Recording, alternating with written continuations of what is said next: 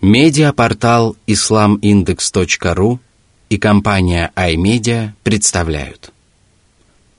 Аудиоиздание. Полное толкование священного Корана шейха Абдурахмана Ассади. Сура Аль-Муминун. Верующие. Во имя Аллаха Милостивого, Милосердного بسم الله الرحمن الرحيم Сура 23, аят 1. قد أفلح المؤمنون Аллах почтил верующих рабов тем, что упомянул о них в своем Писании. Он поведал о том, что они обретут счастье и преуспеяние, и рассказал, каким образом они добьются этого. А между тем, Всевышний призвал людей облагораживать свои души качествами этих праведников. И пусть каждый раб Божий оценивает себя и окружающих по этим аятам. Только так он сумеет определить, насколько сильна или слаба вера его самого и других людей. Всевышний поведал о том, что человеку для того, чтобы достичь великого успеха и получить все самое заветное и желанное, необходимо уверовать в Аллаха и подтвердить правдивость Божьих посланников. Далее Всевышний упомянул о безупречных качествах таких верующих и сказал.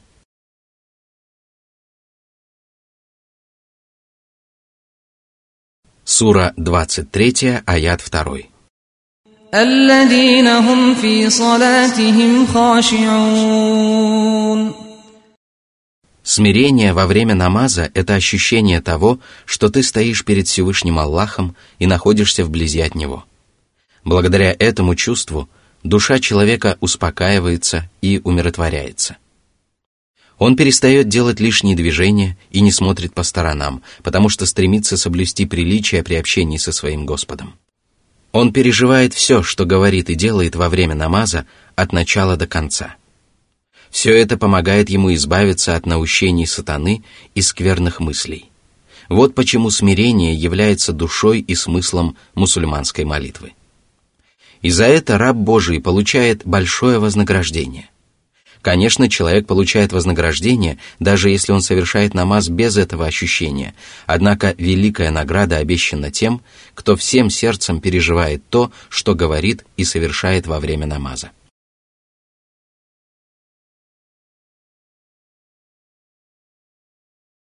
Сура 23, аят 3.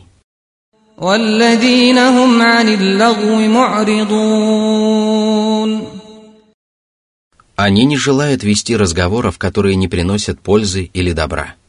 Они избегают их и считают недостойным поступком заводить подобные беседы. И если они так усердно избегают пустых и бесполезных речей, то они проявляют еще большую осторожность, когда люди заводят греховные речи. И если им удается оберегать свой язык от всего, что не приносит им добра, то они в еще большей степени избегают совершения грехов телом. Однажды посланник Аллаха, да благословит его Аллах и приветствует, давал наставление Муазу ибн Джабалю и сказал, «Не сообщить ли тебе об основе основ?» Он ответил, «Сообщи, о посланник Аллаха».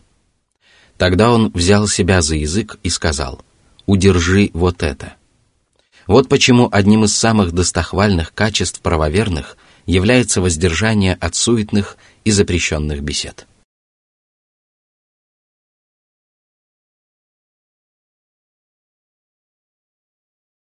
Сура 23, аят 4. والذين هم للزكاة فاعلون Они выплачивают обязательные пожертвования из разного рода имущества – очищая себя от порочных нравов и отдаляясь от дурных поступков. И если человеку удается очиститься от них, то он непременно облагораживает свою душу. Из всего сказанного следует, что правоверные исправно поклоняются своему Создателю, смиренно выстаивая молитвы, а также делают добро окружающим, выплачивая обязательную милостыню.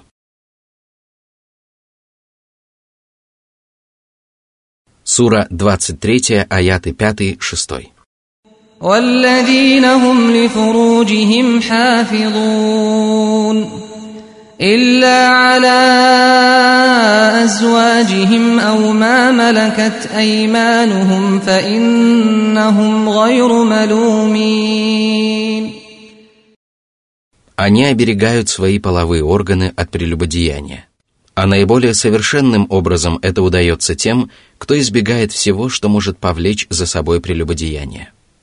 К таким поступкам относятся взгляд на постороннюю женщину, прикосновение к ней и тому подобное. Однако правоверным разрешается вступать в половую связь со своими женами и невольницами. Аллах позволил своим рабам поступать таким образом, и за это им нет порицания.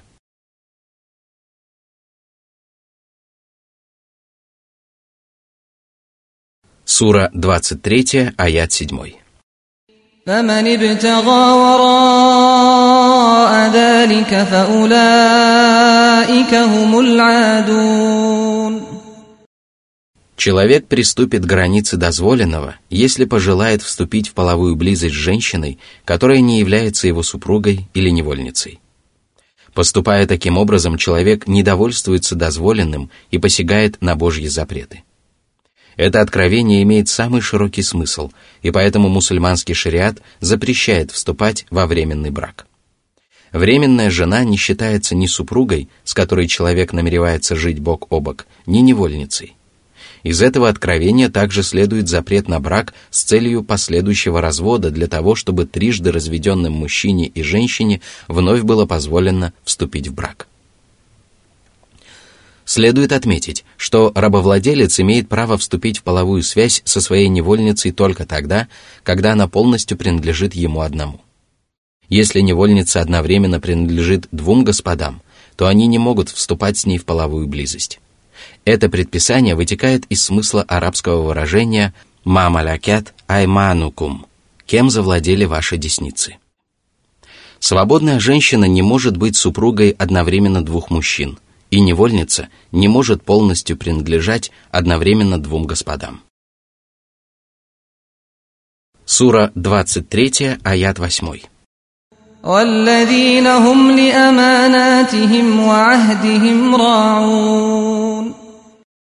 Арабское слово «амана» — надежность, вещь, отдаваемая на хранение, относится ко всем обязанностям, которые человек должен выполнять перед Аллахом и перед Божьими рабами – по этому поводу Всевышний сказал, «Мы предложили небесам, земле и горам взять на себя ответственность, но они отказались нести ее и испугались этого, а человек взялся нести ее». Сура 33, аят 72. В этом откровении слово «амана» переведено как «ответственность». Оно подразумевает любые обязательные предписания религии, которые человек должен оберегать, выполняя их надлежащим образом. Безусловно, слово «амана» также относится к вещам, тайнам и многому другому из того, что люди обычно доверяют друг другу. И поэтому правоверный должен внимательно относиться к выполнению своих обязанностей как перед Аллахом, так и перед людьми. Всевышний сказал, «Воистину, Аллах велит вам возвращать вверенное на хранение имущество его владельцам». Сура 4, аят 58. А наряду с этим мусульманин должен соблюдать договоры, которые он заключает с людьми. Если человек заключил договор, то он обязан соблюдать его и выполнять его условия. Ему категорически запрещается проявлять нерадивость в таких делах и пренебрегать данными обещаниями. Сура 23, аят 9. والذين هم على صلواتهم يحافظون Они регулярно совершают намаз в отведенное для него время, выполняя его требования и обязательные предписания. В самом начале этой суры Аллах похвалил правоверных за то, что они смиренно предстают перед Господом во время намазов.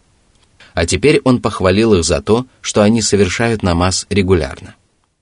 Человек исправно совершает намаз только тогда, когда надлежащим образом выполняет оба перечисленных предписания.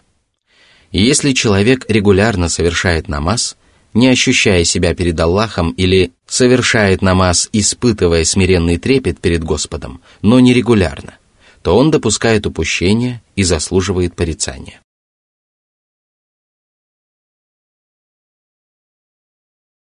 Сура 23, аяты 10-11. أولئك هم الوارثون الذين يرثون الفردوس هم فيها خالدون Праведники, которые обладают всеми перечисленными выше качествами, непременно унаследуют сады Фердауса, которые расположены в середине рая, на самом возвышенном и прекрасном участке. Они заслужили такое вознаграждение, потому что сумели приукрасить себя самыми великолепными качествами. Согласно другому толкованию, садами Фердауса назван весь рай целиком. В этом случае перечисленные выше качества являются качествами всех правоверных, каждый из которых взойдет на ступень, которая будет полностью соответствовать его деяниям. Там праведники пребудут вечно. Они не покинут свою обитель и не пожелают для себя замены, потому что будут наслаждаться самыми прекрасными и самыми совершенными благами. Ничто не омрачит их радости, и ничто не причинит им страданий.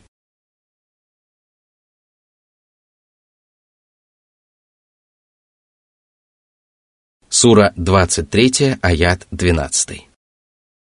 ولقد خلقنا الإنسان من سلالة من طين В этом и последующих аятах Аллах поведал о стадиях, через которые последовательно проходит каждый человек, начиная с его зарождения и заканчивая его конечным исходом в последней жизни. Вначале Аллах поведал о том, что прародитель рода человеческого Адам был сотворен из эссенции глины. А поскольку глина для этой эссенции была взята со всех уголков земли, потомки Адама обладают различными качествами – Среди них есть добропорядочные и дурные люди, а также люди, которые обладают этими качествами в большей или меньшей степени.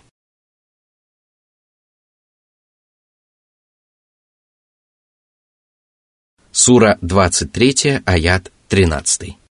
ثم جعلناه نطفة في قرار مكين Аллах творит род человеческий из капли, изливающейся влаги, которая выходит между чреслами и грудными костями.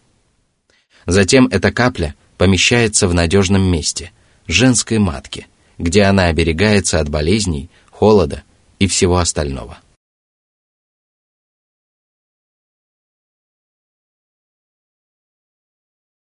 Сура 23, аят 14.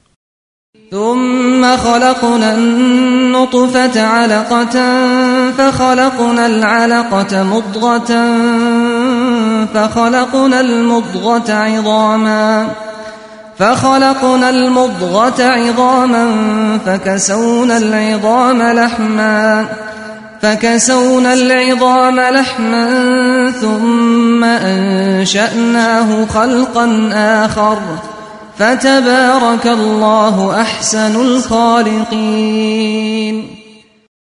Через 40 дней капля постепенно превращается в алый сгусток крови. В таком состоянии человеческий зародыш находится еще 40 дней, после чего он превращается в крошечный кусочек мяса, который настолько мал, что похож на разжеванный кусочек. А затем в этом нежном кусочке мяса появляются кости, которые облекаются мясом. Таким образом, кости превращаются в остов человеческого организма, а мясо становится его одеянием. В таком состоянии человеческий зародыш находится еще 40 дней. А затем в него вдыхают душу, благодаря чему безжизненное существо превращается в живой плод. Велик и благословен Аллах, лучший из творцов, который приносит своим творениям много добра. Всевышний сказал, который превосходно создал все, что сотворил, и начал создавать человека из глины. Затем создал его потомство из капли презренной жидкости. Затем придал ему соразмерный облик, вдохнул в него от своего духа и даровал вам слух, зрение и сердца. Но как мала ваша благодарность. Сура 32, аяты с 7 по 9. Все творения Аллаха прекрасны – но человек является одним из самых прекрасных из них. Более того, человек является самым прекрасным и замечательным творением Аллаха. По этому поводу Всевышний сказал, «Мы сотворили человека в прекраснейшем облике». Сура 95, аят 4. Вот почему человеческие качества являются самыми совершенными и самыми лучшими из творений Аллаха.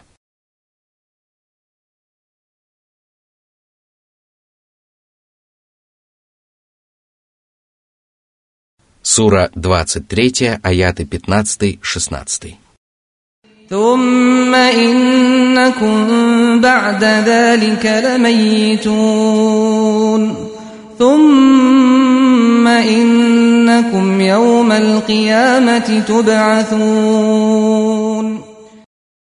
После того, как человек обретает душу, ему предстоит умереть на одной из последующих стадий а в день воскресения ему предстоит воскреснуть и получить воздаяние за совершенные им добрые и злые деяния. По этому поводу Всевышний сказал, «Неужели человек полагает, что он будет оставлен без присмотра? Разве он не был каплей из семени источаемого? Потом он превратился в сгусток крови, после чего он создал его и придал ему соразмерный облик. Он сотворил из него читу, мужчину и женщину – Неужели он не способен воскресить мертвых? Сура 75, аяты с 36 по 40.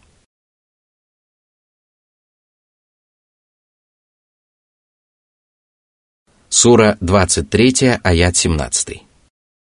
ولقد خلقنا فوقكم سبع طرائق وما كنا عن الخلق غافلين После упоминания о сотворении человека, Всевышний Аллах поведал о том, что наделил человека жилищем и многочисленными милостями, которые текут к нему со всех сторон. Аллах сотворил семь небес одно над другим и сделал кровлей для людей. А наряду с этим они приносят творениям много другой пользы. Они украшены звездами, солнцем и луной, а также содержат в себе источники многочисленных благ. Однако Аллах не только сотворил творение. Его божественное знание объемлет все сущее, и поэтому нет ни одного творения, которое забыто Аллахом или предано забвению. Господь не создает своих рабов для того, чтобы потерять их. Он не предает забвению небеса для того, чтобы они упали на землю, и не упускает из виду даже песчинку, попавшую в морскую пучину или рассеянную по бескрайней пустыне. Он обеспечивает пропитанием абсолютно все живые твари, и поэтому он сказал, «Нет на земле ни единого живого существа, которого Аллах не обеспечивал бы пропитанием. Аллах знает их место пребывания и место хранения, утробы матерей или могилы. Все это записано в Ясном Писании. Сура 11, аят 6. Очень часто Всевышний Аллах упоминает одновременно о том, что Он сотворил Вселенную и обладает знанием обо всем сущем. Всевышний сказал, «Неужели этого не будет знать тот, кто сотворил, если Он проницательный или добрый, сведущий?» Сура 67, аят 14.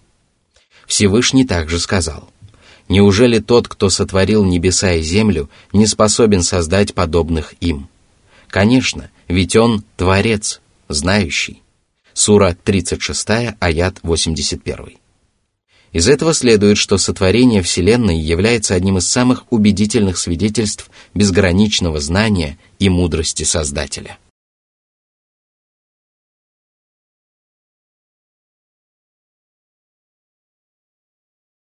Сура 23, аят 18. وأنزلنا من السماء ماء بقدر فأسكناه في الأرض وإنا على ذهاب به لقادرون Аллах не спосылает с неба дождевую воду, которая служит питьем для людей и животных. При этом дождевая вода, как правило, выпадает в том количестве, которое удовлетворяет нуждам творений. Если бы она выпадала в меньшем количестве, то жизнь людей пришла бы в расстройство, а растения и деревья погибли бы. Однако этого не происходит, потому что Аллах не спосылает дожди, когда творения испытывают в них нужду, а затем велит им прекратиться, чтобы вода не причинила им вреда. После выпадения дождей почва начинает впитывать влагу, благодаря чему вода становится достоянием растительности. А затем на земле вырастают всевозможные растения. Кроме того, вода собирается в подземных хранилищах. Она продолжает уходить в землю до тех пор, пока не достигает дна этих хранилищ. Однако Аллах властен лишить творения этой милости. Он может сделать так, чтобы дожди перестали выпадать на землю. Он также может сделать так, что дожди будут выпадать и сразу уходить под землю. Он также может сделать так, что творения перестанут извлекать пользу из воды. Все это должно насторожить рабов Аллаха, побудить их благодарить Господа за неспосланные милости и задуматься над тем, что произойдет, если Аллах лишит их воды. По этому поводу Всевышний сказал, «Скажи, как вы думаете, если ваша вода уйдет под землю, то кто дарует вам родниковую воду?» Сура 67, аят 30.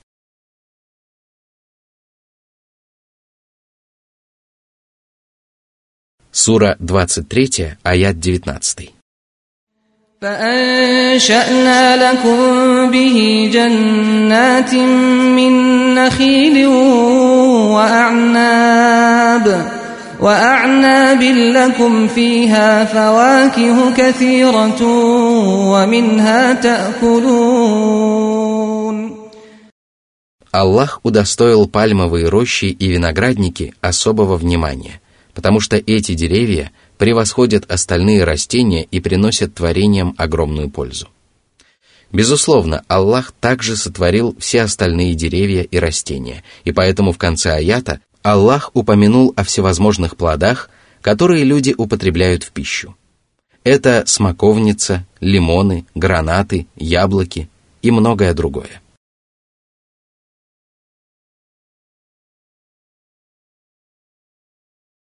Сура 23, аят 20. وشجرة تخرج من طور سيناء تنبت بالدهن وصبغ للآكلين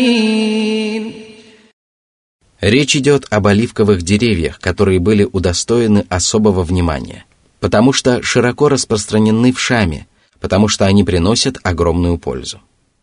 Они дают масло, которое часто используют для освещения помещений или употребляют в пищу в качестве приправы. А наряду с этим они используются в других целях.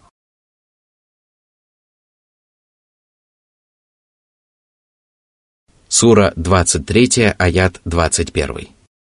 وإن لكم في الأنعام لعبرة نسقيكم مما في بطونها ولكم فيها منافع كثيرة ومنها تأكلون Одной из милостей Аллаха по отношению к вам является то, что вам подчинены верблюды, коровы и овцы. Они являются назиданием для тех, кто внимает назиданием, и приносят пользу тем, кто желает извлечь из них пользу. Аллах поет вас молоком, которое образуется между кровью и содержимым желудка или кишечника. И это молоко доставляет удовольствие всякому, кто его пьет. Наряду с этим вы извлекаете пользу из шерсти, подшерстка и волос этих животных. Из шкур скотины, по милости Аллаха, вы изготавливаете шатры, которые не обременяют вас, когда вы путешествуете или делаете привал.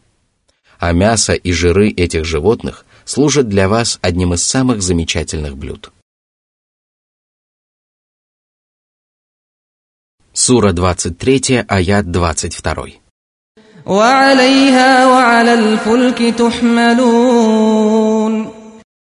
На верховых животных вы передвигаетесь по суше и перевозите свои тяжелые поклажи. На них вы достигаете далеких стран, достичь которых иным путем вам удалось бы только ценой великих мучений. А когда вы путешествуете по морям, вас перевозят корабли, которые вы загружаете своими малочисленными или многочисленными грузами. Добродетель, который одарил вас такими милостями, почтил вас всевозможными щедротами и сотворил для вас изобилие благ, действительно заслуживает самой совершенной благодарности. Он заслуживает вашего восхваления и усердного поклонения и не заслуживает того, чтобы его милостями пользовались для совершения грехов.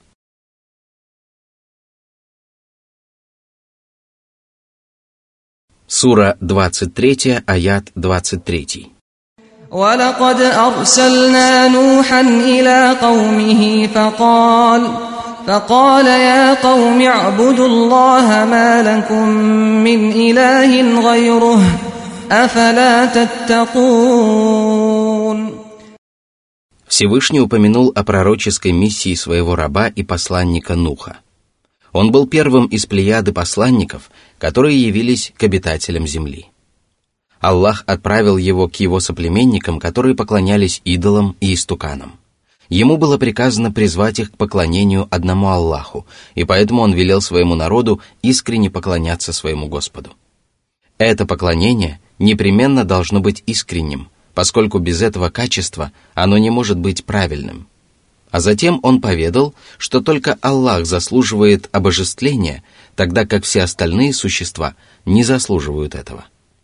Аллах творит и дарует пропитание. Он обладает всеми качествами совершенства, которых лишены все остальные существа. А затем святой пророк призвал своих сородичей устрашиться идолопоклонства, которое они исповедовали. Они поклонялись каменным истуканам, на которых были высечены изображения праведников. Их они приобщали в сотоварищи к Аллаху. Пророк Нух долго и настойчиво проповедовал истину среди своего народа. Он призывал их тайком и всенародно, проповедовал среди них днем и ночью. И так продолжалось в течение 950 лет. Однако с каждым днем идолопоклонники становились упрямее и еще больше отдалялись от прямого пути.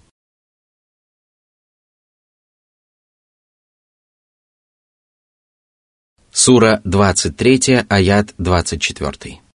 فقال الملأ الذين كفروا من قومه ما هذا إلا بشر مثلكم بشر مثلكم يريد أن يتفضل عليكم ولو شاء الله لأنزل ملائكة ما سمعنا بهذا ما سمعنا بهذا في آبائنا الأولين Старейшины народа, в котором проповедовал Нух, противились Божьему пророку и наказывали своим соплеменникам не следовать его путем.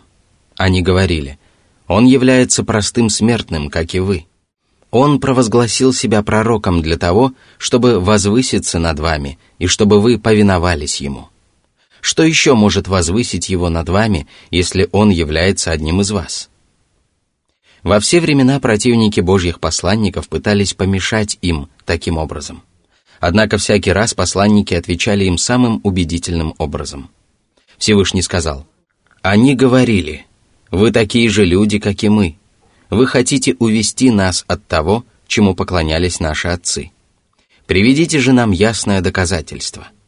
Посланники говорили им, «Мы такие же люди, как и вы, однако Аллах одаряет своей милостью того из своих рабов, кого пожелает». Сура 14, аяты 10-11. Посланники говорили, что Аллах возвысил их над остальными людьми по своей милости, и никто не способен воспрепятствовать Аллаху и помешать ему почтить некоторых из его рабов. Неверующие также говорили, что если бы Аллах пожелал, то не спаслал бы на землю ангелов. Это возражение также было безосновательным, поскольку оно упиралось в волю Аллаха. Если бы Аллах пожелал, то Он действительно не спаслал бы на землю ангелов. Однако Аллах является мудрым и милосердным Господом. Божественные мудрость и милосердие требовали того, чтобы к людям были отправлены посланники из числа людей. А если бы к ним были посланы ангелы, то люди не смогли бы общаться с ними. Для этого им пришлось бы каждый раз перевоплощаться в людей, а затем вновь принимать свое исконное обличие. Неверующие также говорили, что никогда не слышали о Божьих посланниках от своих предков.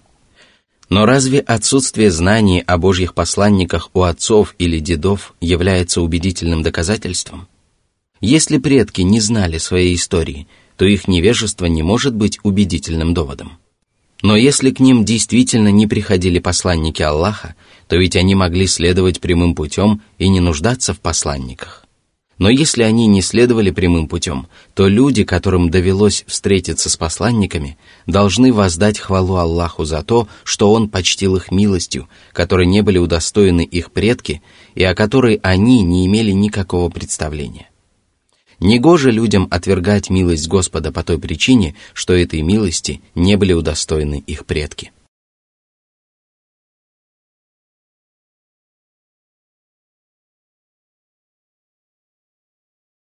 Сура 23, аят 25. إن هو إلا رجل به جنة فتربصوا به حتى حين они называли Божьего посланника безумцем и предлагали друг другу дождаться его смерти. Сомнительные доводы, которые неверующие приводили – пытаясь опровергнуть пророческую миссию Божьего посланника, свидетельствуют об их неверии и упрямстве. Они также свидетельствуют об их безграничном невежестве и заблуждении, поскольку подобные доводы никоим образом не способны противостоять истине, о чем мы уже упоминали ранее. Более того, эти доводы противоречивы и исключают друг друга. Вначале неверующие назвали святого пророка простым человеком – подобным им самим, который пожелал возвыситься над ними. Они признали его разумным человеком, который пытается перехитрить их для того, чтобы властвовать над ними. Они призывали друг друга остерегаться его, дабы никто не обольстился его речами. Но разве такое поведение неверующих можно совместить с обвинениями в безумстве, которые они выдвигали против святого пророка впоследствии? Воистину, Таким образом поступают только запутавшиеся заблудшие, которые пытаются любым путем отстоять свои воззрения. Но соплеменникам Нуха не удалось достичь своей цели, поскольку Аллах пожелал, чтобы всякий, кто враждует с ним и его посланниками, был унижен и опозорен.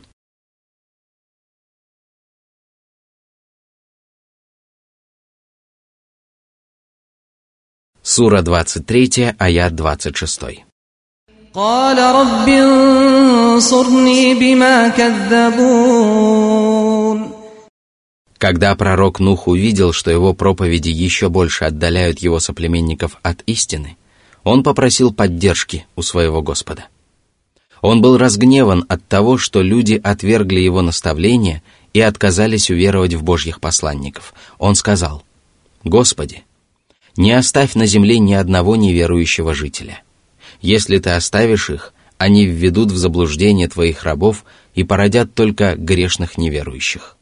Сура 71, аяты 26-27.